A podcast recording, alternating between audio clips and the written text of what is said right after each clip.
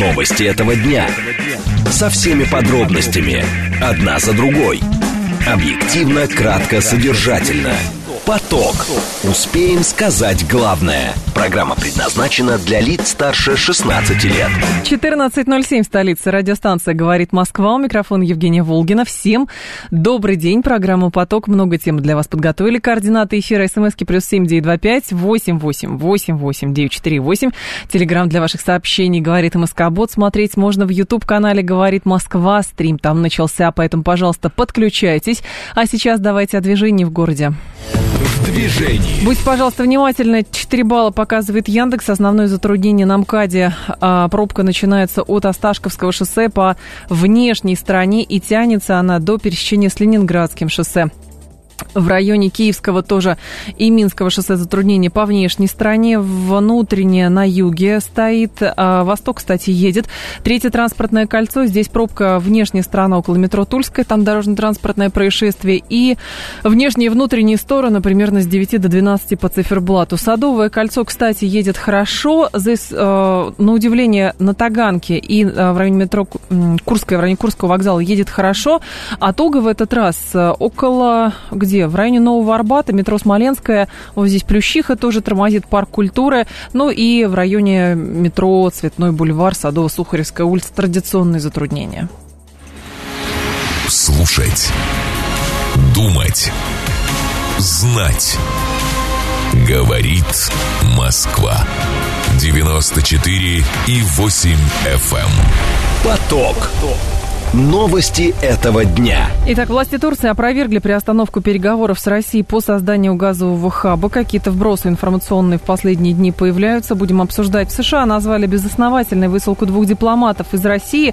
Здесь важно нам с вами понять, что следует за так, э, такими взаимными высылками. Где предел? Средняя цена на российские автомобили обновила рекорд, и около 40% граждан России ожидают роста своего уровня жизни в ближайший год. Поток. Успеем сказать главное. Итак, власти Турции опровергли приостановку переговоров с Россией по созданию газового хаба. Небольшая пауза была обусловлена произошедшим в республике землетрясением, но сейчас Москва и Анкара вернулись к диалогу. С таким заявлением выступил министр энергетики и природных э, ресурсов Турции э, Алпарслан Байрактар. 11 сентября президент республики Реджеп Тайп Эрдоган сообщил, что проект газового хаба остается в приоритете Анкары. Минэнерго и другие заинтересованные ведомства получили распоряжение распоряжение продолжать работу в этом направлении. Кроме того, власти планируют организовать в Стамбуле биржу для торговли энергоресурсами, а также металлами и полезными ископаемыми, где будет формироваться рыночная цена. Идею создания на территории Турции газового хаба, куда можно перенаправить утраченный объем транзита через Северный поток, в октябре прошлого года выдвинул Президент России Владимир Путин. Александр Фролов с нами, замгендиректора Института национальной энергетики. Александр Сергеевич, здравствуйте. Алло. Алло. Нет, еще раз попробуем перезвонить. Важно, конечно, понимать, что происходит э, с этим проектом э, и вообще с российско-турецкими отношениями, потому что неоднозначные трактовки, э, с одной стороны, более-менее стало понятно, что из себя может этот газовый хаб представлять. И оказывается, это будет биржа. А, то есть, по сути, это будет некий аналог того, что, как выглядит рынок Европейского Союза, хотя предполагалось изначально, делалось представление, что это все-таки будет полноценный именно промышленный хаб, а не просто биржа. Александр Сергеевич, здравствуйте. Здравствуйте. Скажите, пожалуйста, а власти Турции опровергают приостановку переговоров по созданию газового хаба, но упорно пресса западная вбрасывает, что якобы то разногласия какие-то, то санкции, то еще что-то. К чему это все?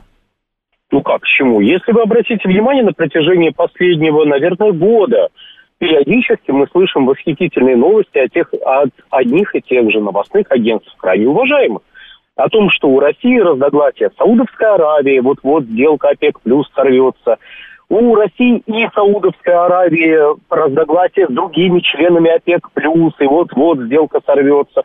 Ну, теперь у нас разногласия с Турцией. Чего уж там.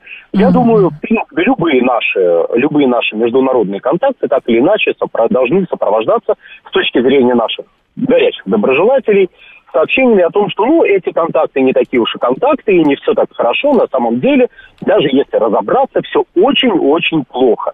Ну, собственно, в этом ключе и транслируется данная новость, что вот прервались, э, с чего вдруг должны были прерваться эти эти переговоры, даже если есть противоречия, кто должен управлять, тут, внимание, вопрос, а в каком формате, ну, по мысли да. авторов этого, прошу э, простить, вброса, э, по мысли авторов этого вброса, э, в каком формате подобные противоречия должны решаться?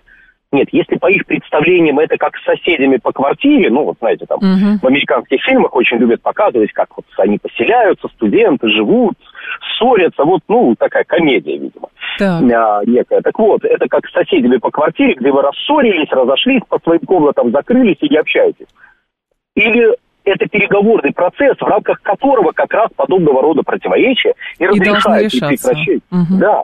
А так, по сути, с чего вдруг должны, должны сейчас переговоры прерваться?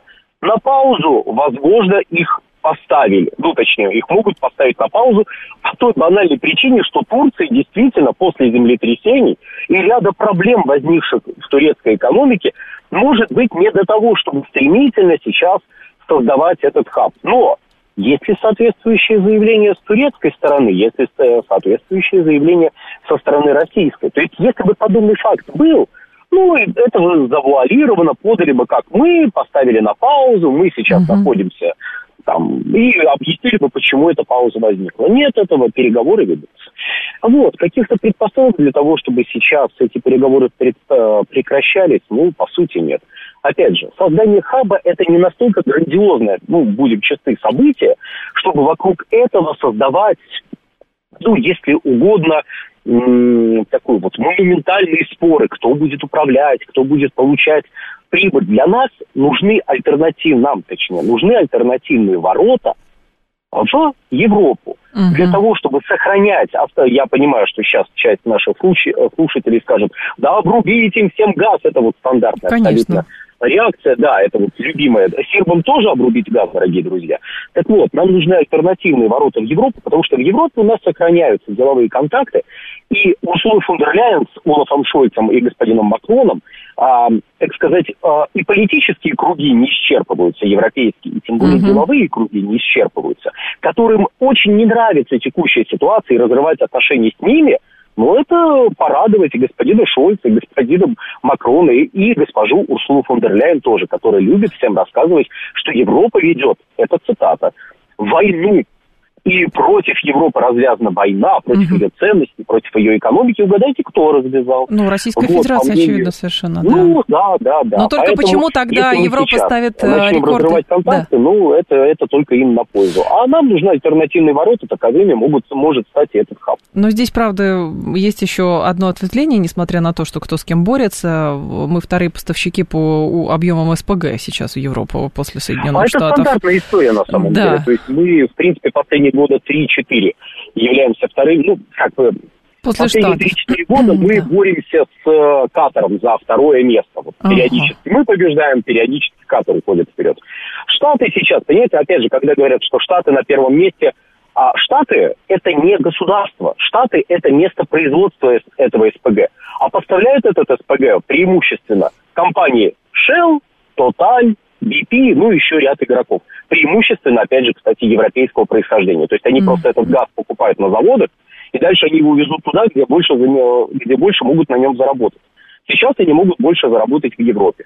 Если смогут, как до, до декабря 2021 года было, если mm. они смогут больше зарабатывать в Азии, как еще раз, до 21 до декабря 2021 года было, но они повезут в Азию.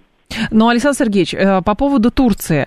Э, речь идет все-таки о создании какой-то биржи или физический хаб, в смысле физический газовый центр с рараспределительными одно другому, сетями? Одно другому не противоречит. То есть это биржа, на которой вы можете купить физические объемы. То есть у биржи должна быть некоторая ликвидность.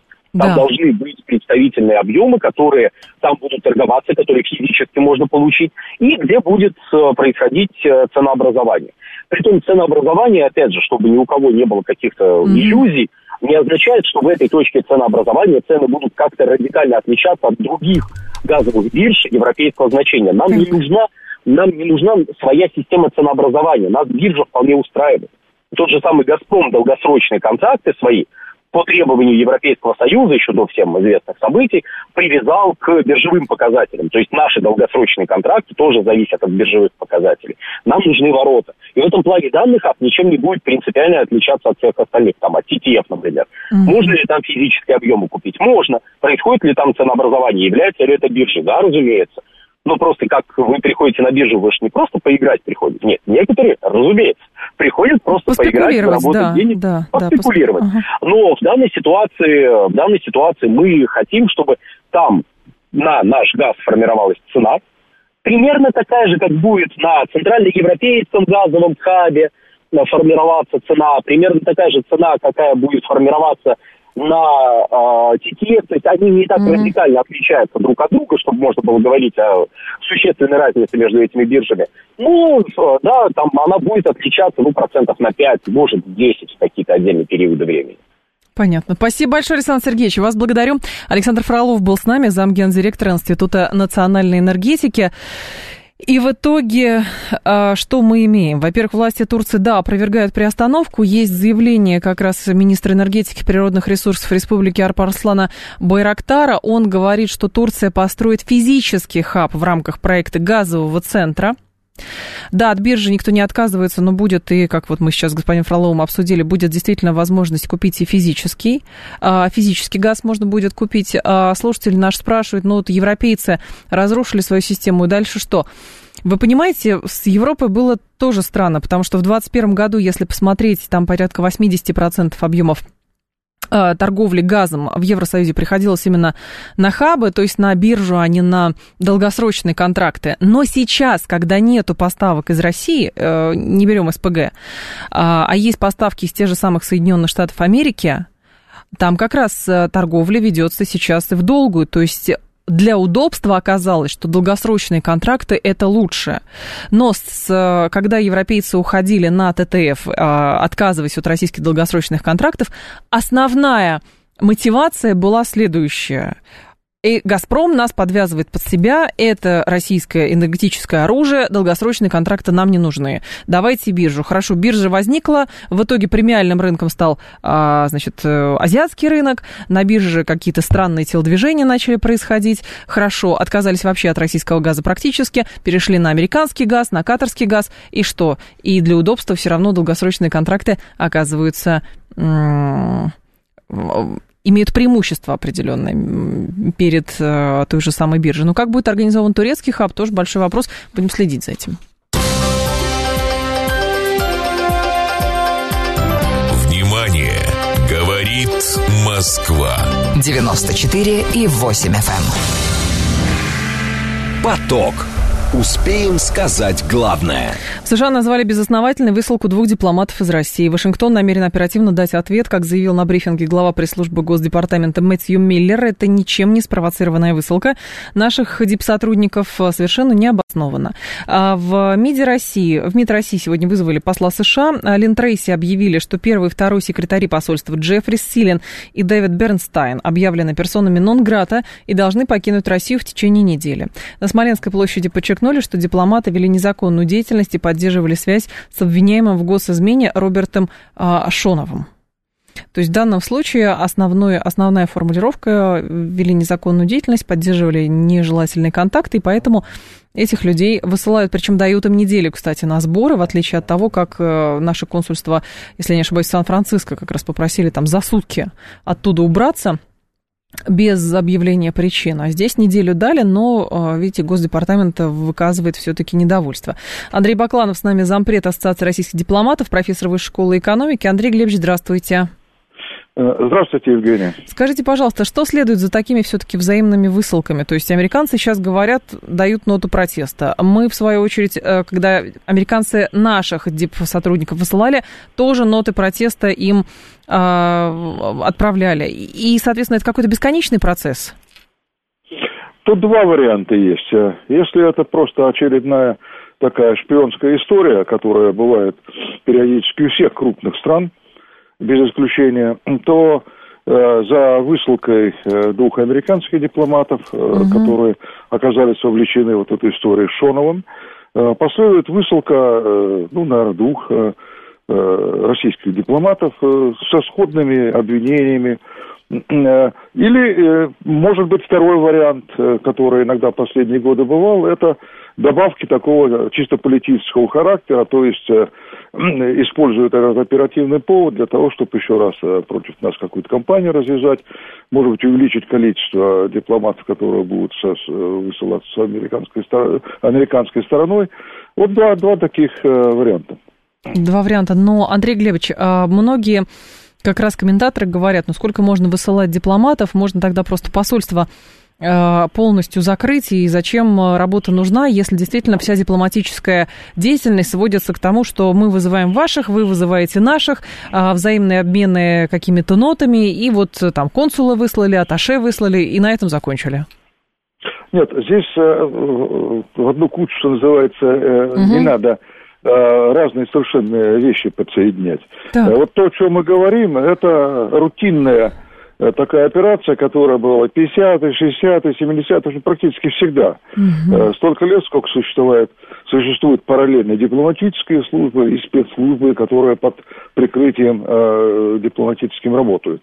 А мы же последние вот э, месяцы, годы с вами обсуждали немножко другое. Угу. Это политические высылки дипломатов, как э, санкционный такой вот механизм, направленный, ну, против нас, ну и тоже, соответственно, против интересов этих стран, угу. санкционно реагировали, высылая э, ну, большое количество дипломатов. Это не, не работа спецслужб, и это, это, это политические акции были политические акции. Но как, Андрей Глебович, с вашей точки зрения, а, подход в, к дипломатическому сотрудничеству сделать более реалистичным? Потому что уже выказывается, что у Штатов, естественно, есть инстинктивная враждебность в отношении России, что вредит интересам, не говоря уже о России, вредит интересам Соединенных Штатов. Но и у нас, получается, она как бы тоже формируется в ответ. Ну, дипломатическая служба и дипломаты в данном случае являются заложниками общей политической обстановки, угу. которая очень такая тревожная, с элементами же военно-политического давления. Дело дошло так. очень далеко. Э, поэтому это просто отражение общей абсолютно нездоровой обстановки в наших отношениях. А, Рябков предостерегает США от дальнейшей эскалации отношений. А в дипломатическом векторе вы видите такие риски и во что это может вылиться? Это, э, я думаю, что может вылиться в то, что вплотную станет вопрос о э, о том, насколько вот в нынешнем составе посольства могут выполнять свою такую рутинную функцию. Но это не прямо сейчас, это может быть, если э, продолжить вот эти политические выставки. Пока посольство справляется в основном своей работой, которая, кстати говоря, по своим масштабам стала неизмеримо меньше, угу. чем это было в период, когда комиссия Горчерна-Вырдин существовала, и у нас было 30 комиссий. Теперь это все уже не работает, поэтому и количество работы у посольства уменьшилось очень сильно. Но есть ощущение, несмотря на то, что вот и нам слушатели пишут, хватит уже, надо а, всех выгонять, посольство закрывать. Мне кажется, те же самые американцы сами не спешат разрывать дипотношения и уезжать в полном составе во главе с Линтрейси, потому что, а как резидентура будет работать? Ну, ну если уж на ну, то пошло, да. Если всех вышли, мы сами оттуда уедем, ну что это даст? Ну, во-первых, э, посольства будут работать э, в другом э, просто доме Формате. или под другой вывеской, и все. Они, в принципе, какие-то каналы останутся. Вы знаете, вот опыт разрыва таких отношений, прерывания отношений показывал, что это не очень эффективный метод давления. Это, это не, не подействует. Это не подействует. Спасибо большое, Андрей Глебович. Вас благодарю. Андрей Бакланов был с нами, зампред Ассоциации российских дипломатов, профессор Высшей школы экономики.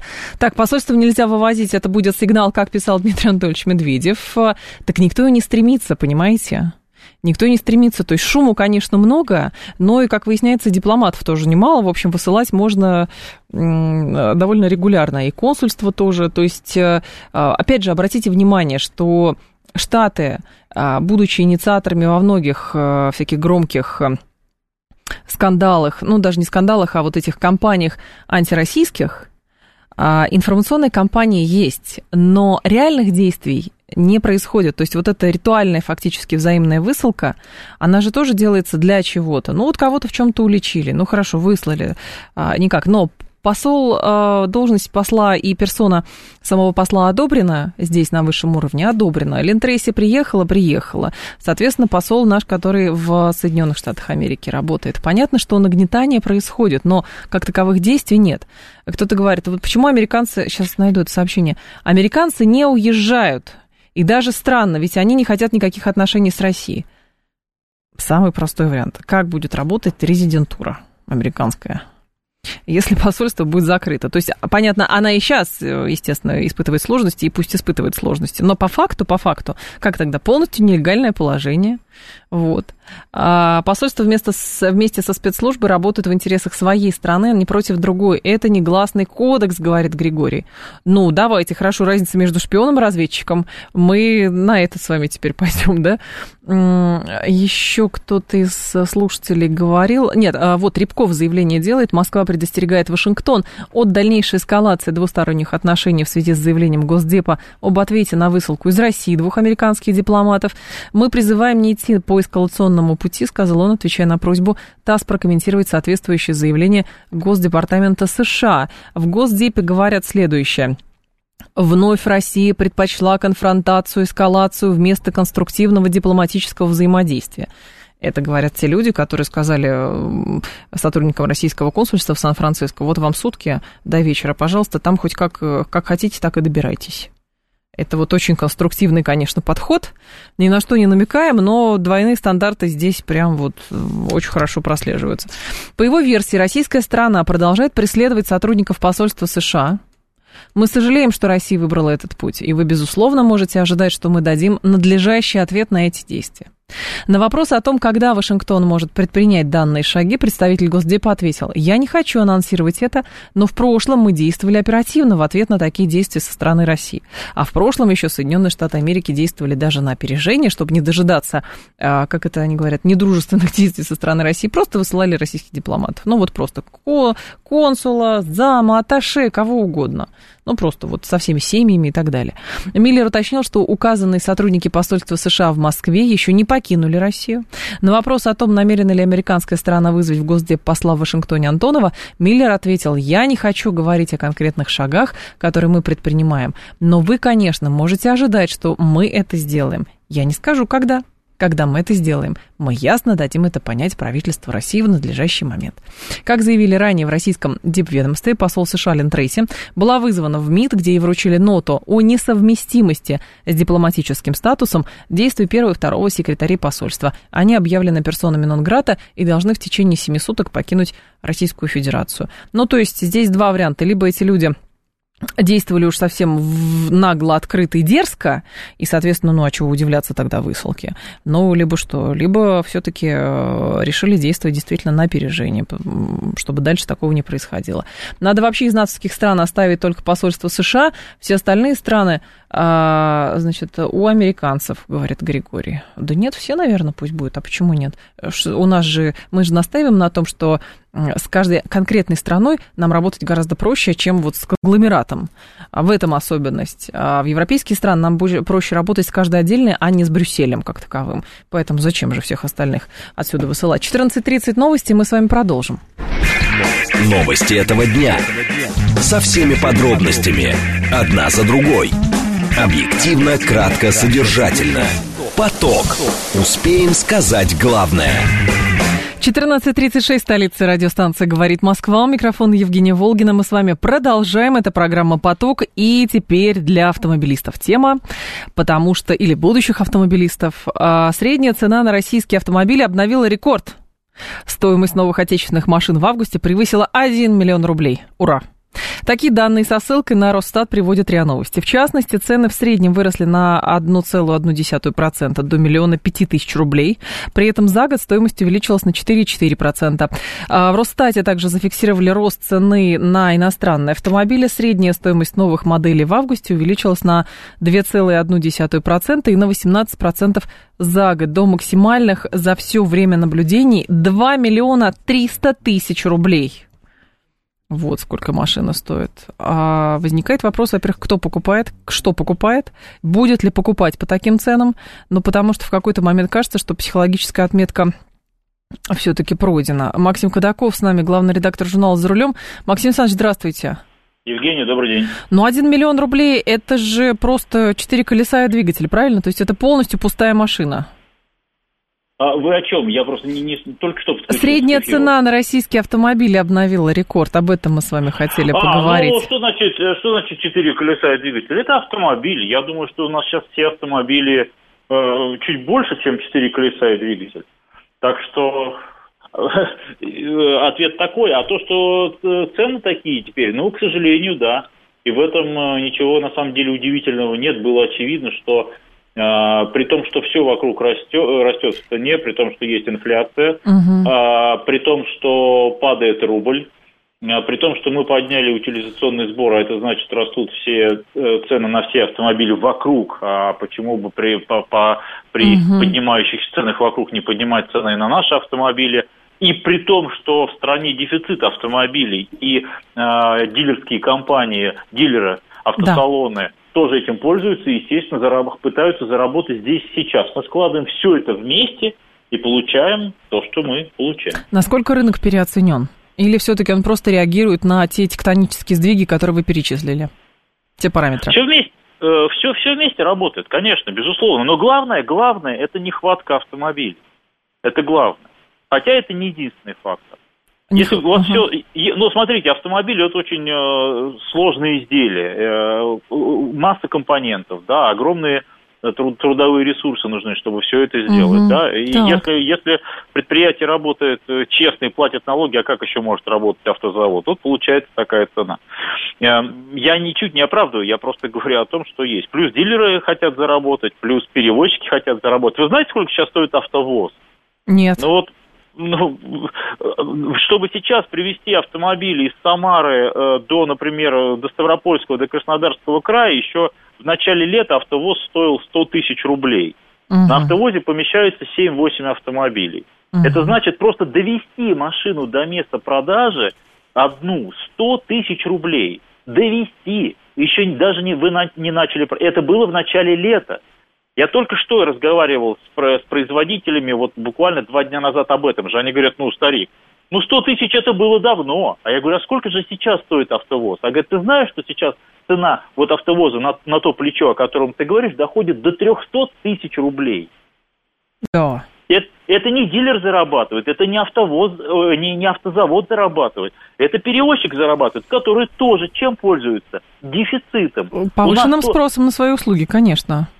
Конечно, и, и в то время, в тот момент, когда все пользуются вот этим дефицитом, угу. не хватает грузовиков, не хватает водителей грузовиков, не хватает автомобилей и так далее. В результате, когда мы как покупатели приходим в автосалон, конечно, глаза на лоб лезут.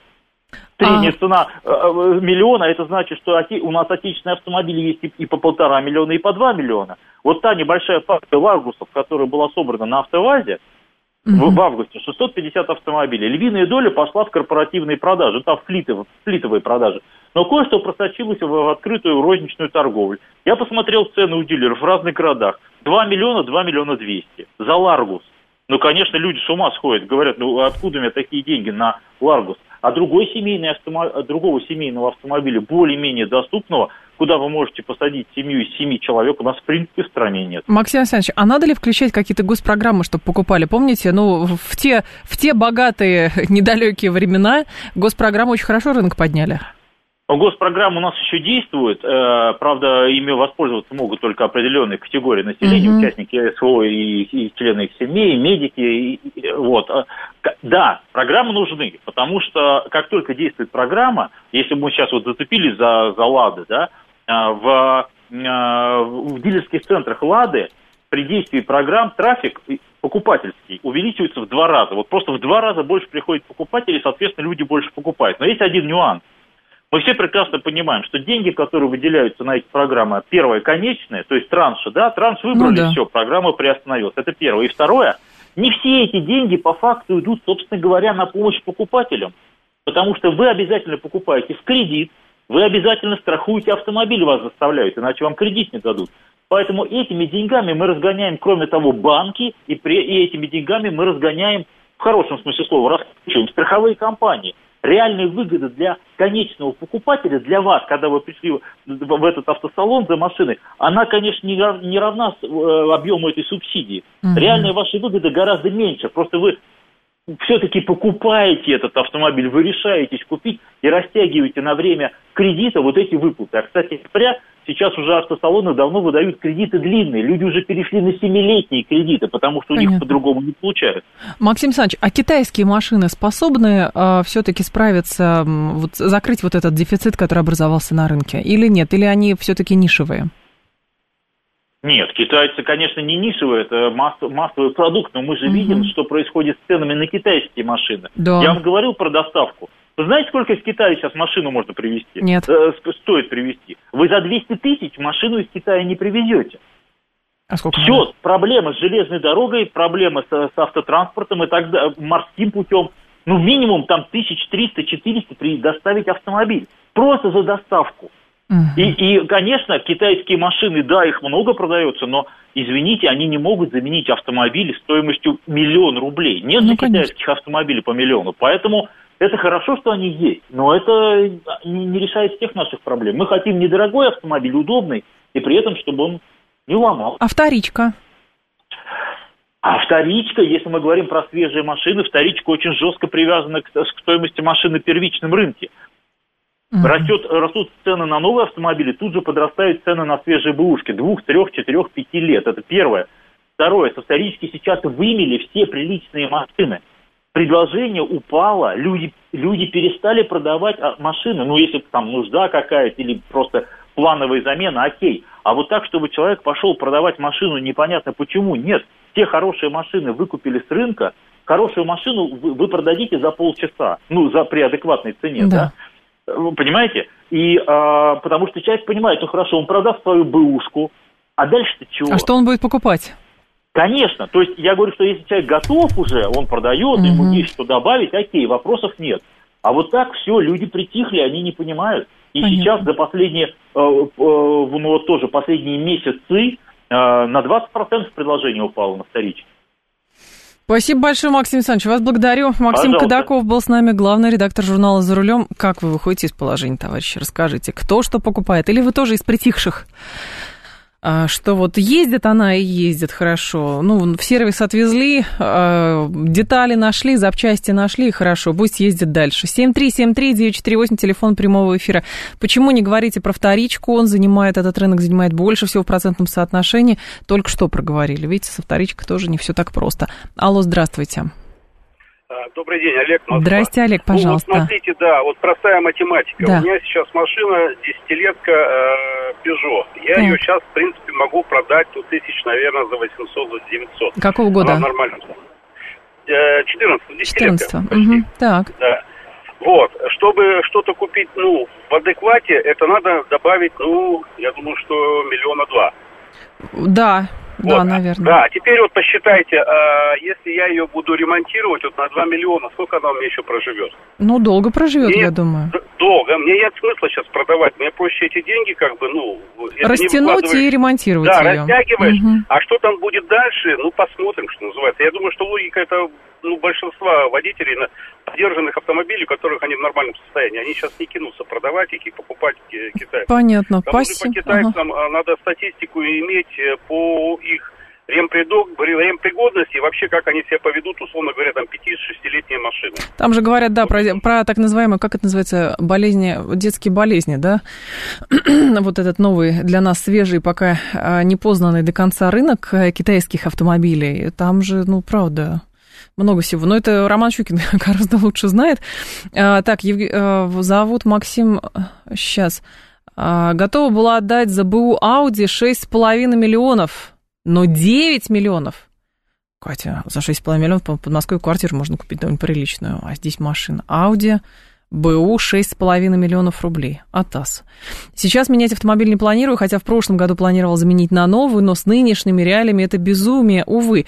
Ну, имеется в виду, что хотели поменять просто поновее, чтобы она была, да, поновее, посвежее.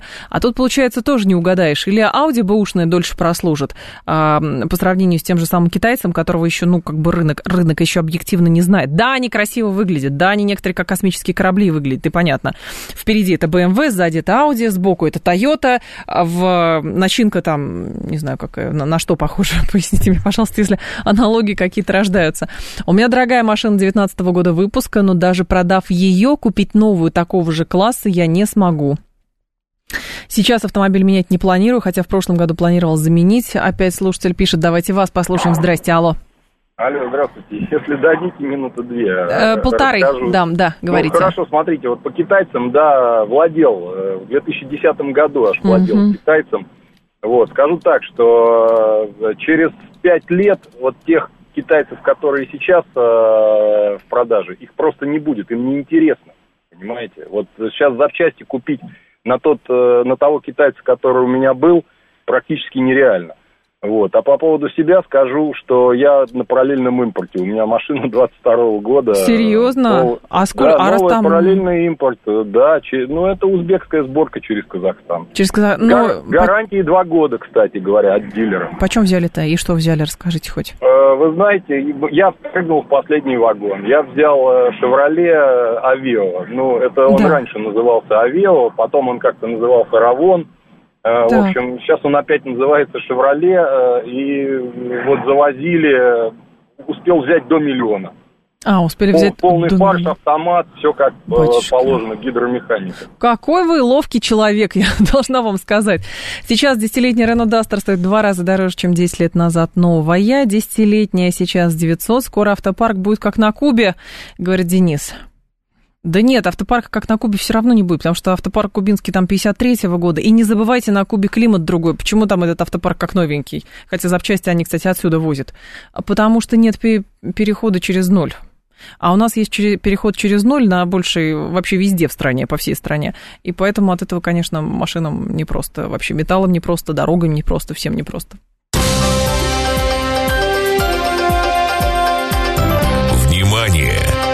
Говорит Москва. 94 и 8 FM. Эм. Поток. Успеем сказать главное. Около 40% граждан России ожидают роста своего уровня жизни в ближайший год. Вырастет у вас уровень жизни, купите себе машину. Новую, видимо, так. Более трети граждан России, 39%, полагают, что имеют реальные основания ожидать в течение ближайшего года повышения уровня и качества жизни для себя лично и для своих семей, свидетельствуют данные опроса ФОМа. Так, э, показывает, что наиболее оптимистичными в своих ожиданиях оказались молодежь 18-30 лет. Почти две трети респондентов данной возрастной категории. В свою очередь, 9% опрошенных полагают, что станут жить хуже. Георгий Остапкович с нами, директор Центра конъюнктурных исследований Высшей школы экономики. Георгий Владимирович, здравствуйте. Да, добрый день, Евгений, рад вас слышать. Взаимно. Скажите, пожалуйста, откуда такой оптимизм по поводу ожидания роста уровня жизни в ближайший год? Это же не только про зарплаты наверняка. Ну, я думаю, что это доход, потому что уровень жизни мер, меряется доходом и заработной платой. Заработная плата в доходе составляет примерно 63-64%. Угу. И, Евгений, я бы вот немножко отклонился, вернее, не то чтобы отклонился, а дал бы совет, родил слушателям, да. что э, подходите ко всем этим данным весьма диалектически. То есть... Э, принимайте эту информацию как интересную, нужную, но не делайте никаких космических и фундаментальных выводов, особенно относительно себя угу. и по прогнозам, особенно длинным прогнозам, там 30-й, 40-й год, особенно по социальным индикаторам, понимаете? Это весьма сомнительная э, информация, но она интересная, вопроса нет – фонд солидная организация. Но вот если вы сейчас возьмете данные Росстата за второй квартал, а они mm-hmm. опубликовали их буквально 2-3 дня назад по потребительской уверенности. Так вот, там практически те же индикаторы, которые сейчас представлены ФОМом, угу. идут, ну, не, не диаметрально противоположные. Там позитивный тренд, но все равно доля тех, кто говорит э, э, в минусе, э, больше, чем те, кто ссылается на плюс. А в Росстат, в отличие от ФОМа, не полторы тысячи обследует, а пять тысяч с лишним респондентов. Так. Поэтому нужно воспринимать эту информацию как интересную, но делать какие-то выводы, ну, честно говоря, я бы, я бы не стал. Это не тонны, не километры, это не бухгалтерский учет. Люди всегда на генном уровне хотят э, чего-то лучшего. И всегда в своих эм, э, респондентских ответах говорят, ну, вроде у нас будет лучше, понимаете? Mm-hmm. Но это... И плюс, э, ну, вообще-то объективно реальность стоит такая, что по данным Росстата, опять того же Росстата, номинальная зарплата растет, причем двухзначными темпами, там 111-112 процентов. Но это номинальная когда вы смотрите о реальной, вы должны вычесть инфляцию, вы должны вычесть обязательные платежи, если у вас есть потребительский кредит, и как там себя поведет. Ну, в общем-то, тенденция сейчас по сравнению с 22 годом позитивная. Потому что 22 год у нас был в провале по доходам, угу. ну, из-за э, всех форс-мажорных обстоятельств. То есть, в общем-то, ну, меня особо не удивляют эти цифры, но настораживают, понимаете, настораживают. Все-таки это большое расхождение с Росстатом. Ну, сделали ребята из ФОМа такое вычисление, значит, их панель полторы тысячи высказалась так, ну, панель другая. Ну, причем там же молодые, видите, молодые люди, то есть в данном случае здесь же возрастные категории еще важны. То есть чем ты моложе, тем больше у тебя, как это, ожиданий и светлого будущего, наверное. Вы знаете, я могу э, свое заключение по Давайте. молодежи. Вот даже, да. Ну, правда, я в основном ориентируюсь все-таки на, даль, на данные Росстата. У них давняя панель с 95-го года идет. Ага. А молодежь здорово провалилась в 22 году. Они попали в какую-то зону неопределенности. И они давали э, достаточно негативные ответы, понимаете? То есть у них была низкая база мнений. Но сейчас вроде как все выровнялось, понимаете, поэтому любое улучшение уже относительно низкой базы угу. идет в какой-то небольшой рост. Но каких-то вот фундаментальных успехов и прорывов среди молодежи, ну, я не вижу. Ну, все-таки э, ситуация, ну, не то чтобы сложная, но она неоднозначная. Вот вам сейчас предыдущий спикер, да и по автомобилям там... Конечно, конечно. Что творится, но откуда вдруг прям 60-70 процентов и потом, понимаете, люди все-таки находятся под влиянием СМИ, под влиянием телевизора. У нас идет в основном сейчас позитивная информация. Никто же не анализирует там цифры Росстата по доходам, там, я не знаю, по э, рождаемости, смертности. Угу. А если слушать телевизор и радио, ну, наверное, да, и, и у меня такая же, скажем, тенденция – ну, все говорят хорошо, ну, а я что скажу? Все хорошо. Что ли? Понятно. Что? Спасибо большое. Да, благодарю вас, Георгий Владимирович. Георгий Остапкович был с нами, директор Центра конъюнктурных исследований Высшей школы экономики. Но он пришел к таким выводам. Росстат приходит к другим выводам, но у них и выборка действительно больше. Но давайте так, как вы формируете свое ожидание по поводу уровня жизни в ближайшее время. То есть из чего это состоит? Вы говорите, что ваш уровень жизни, ну, например, повысится, потому что вы планируете там, перейти на новую работу. Или, и что самое главное, вкладывается в уровень жизни? В уровень жизни вкладывается что? Исключительно доход, то есть материальная составляющая. Уровень жизни, может быть, это еще и социальный статус, там, выйдете замуж или, наоборот, разведетесь, там, родится ребенок, а, что-то подобное. Как это формируется у вас, и самое главное, ваши ожидания а, в ближайшее будущее? Вот э, уровень, ваш уровень жизни.